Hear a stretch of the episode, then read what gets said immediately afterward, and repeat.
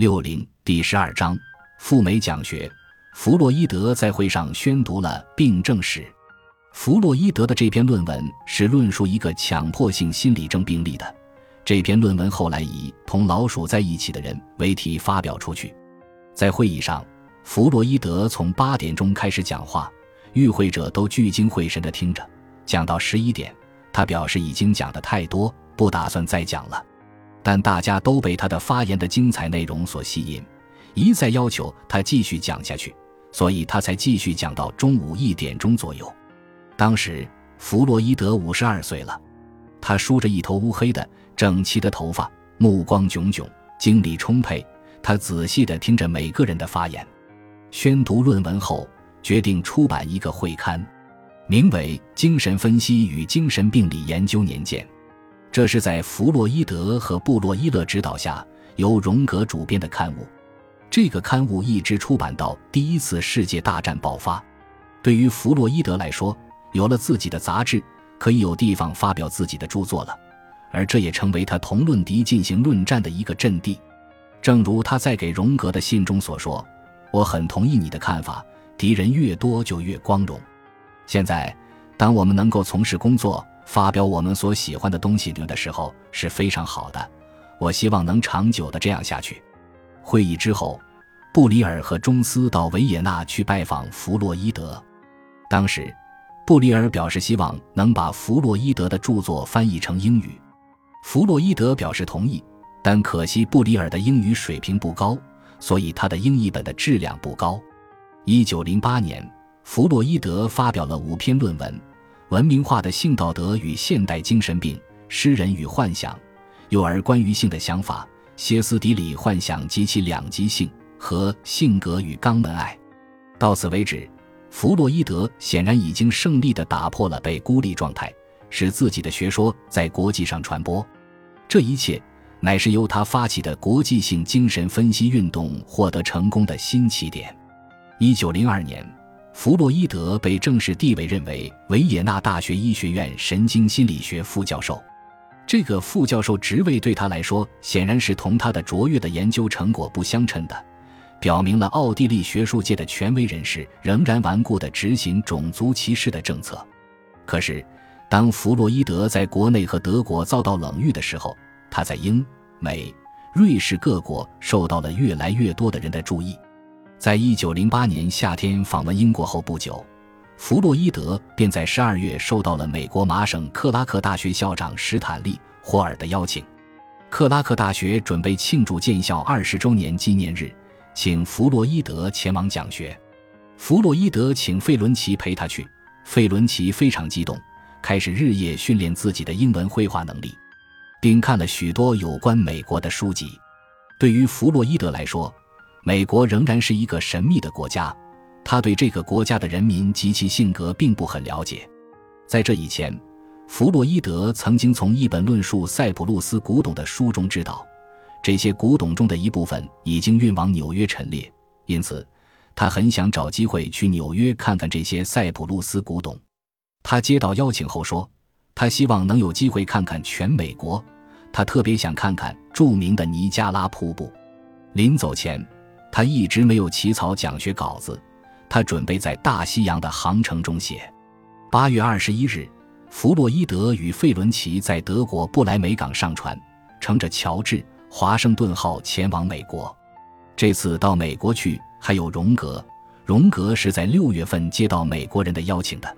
弗洛伊德认为，邀请他们俩一块去美国讲学是有重要的意义的。在船上，弗洛伊德、费伦奇和荣格三人各自分析自己的梦。据克格说，弗洛伊德的梦觉大多数表现了对未来的工作和家庭的关切。在船上。弗洛伊德偶然地发现了一件令他兴奋的事情：他的船舱管理员手中拿着日常生活的心理分析，并认真地阅读这本书。这件事无疑地鼓舞了弗洛伊德。他后来告诉中斯说，当地看到这一情景时，他自信自己会闻名于世。八月二十七日，他们抵达纽约，布里尔正在码头上等候，但他没有与他们一块乘车离开码头。弗洛伊德到达后，报界的报道出了小差错。第二天早晨，报纸宣布维也纳的弗洛伊德教授原文如此已经到达的消息。第二天，弗洛伊德在纽约到处寻找内地埃利、伯内斯和老朋友鲁斯加登，布里尔陪着他到处跑。他们先到纽约的中央公园，然后穿过唐人街和犹太人聚居区，中午到达康尼岛。第三天早晨，弗洛伊德前往他朝思暮想要去的地方——纽约市大博物馆。在那里，他最感兴趣的是古希腊的历史文物。接着，布里尔陪他去哥伦比亚大学，然后中斯也一块陪弗洛伊德去游玩。他们在哈姆斯泰因屋顶公园共进午餐后。一块去看电影，这是最原始的电影。弗洛伊德和费伦奇都很感兴趣，这是他们有生以来第一次看到的电影。九月四日，弗洛伊德等人离开纽海文，前往波士顿和曼彻斯特。弗洛伊德到达克拉克大学后，荣格建议他讲梦的问题，而中斯则主张讲一些一般性的精神分析问题。中斯的建议是比较切合实际的。因为在一九零八年，即弗洛伊德赴美的前一年，中斯曾经在这里同普林斯一起主持过两三次讨论会。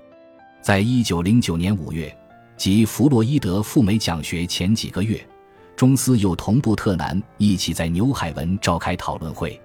所有这一切都为弗洛伊德这次访美奠定了基础。美国人以极大的兴趣焦急地等待着弗洛伊德的到来。希望他的讲学能扩大精神分析学在美国的影响。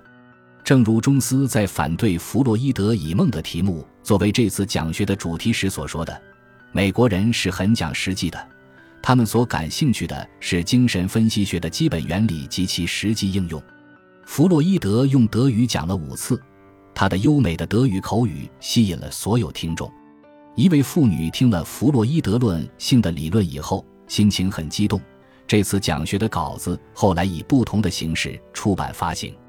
最令人难忘的日子是向弗洛伊德颁发博士学位的那一天。在二十周年校庆典礼快结束时，克拉克大学校长授予弗洛伊德博士学位。对弗洛伊德来说，这一切似乎是一场梦。他的激动心情可以在他的致谢词中的一句话中反映出来：“这是对我们的努力的第一次正式的合法承认。”在这次讲学中，弗洛伊德遇到美国著名哲学家威廉·詹姆士。詹姆士会讲流利的德语，他们很亲热地交谈起来。在自传中，弗洛伊德很生动地谈到了他同詹姆士的会见。在那段时间里，还有一件令我永远难忘的事情，那就是会见了哲学家威廉·詹姆士。我永远不会忘记我和他一起散步时所发生的事情。我们走着走着，他突然停了下来，把他带着的皮包交给我，要我继续往前走，告诉我说，等到他那正要发作的心绞痛过去之后，他会马上赶上来。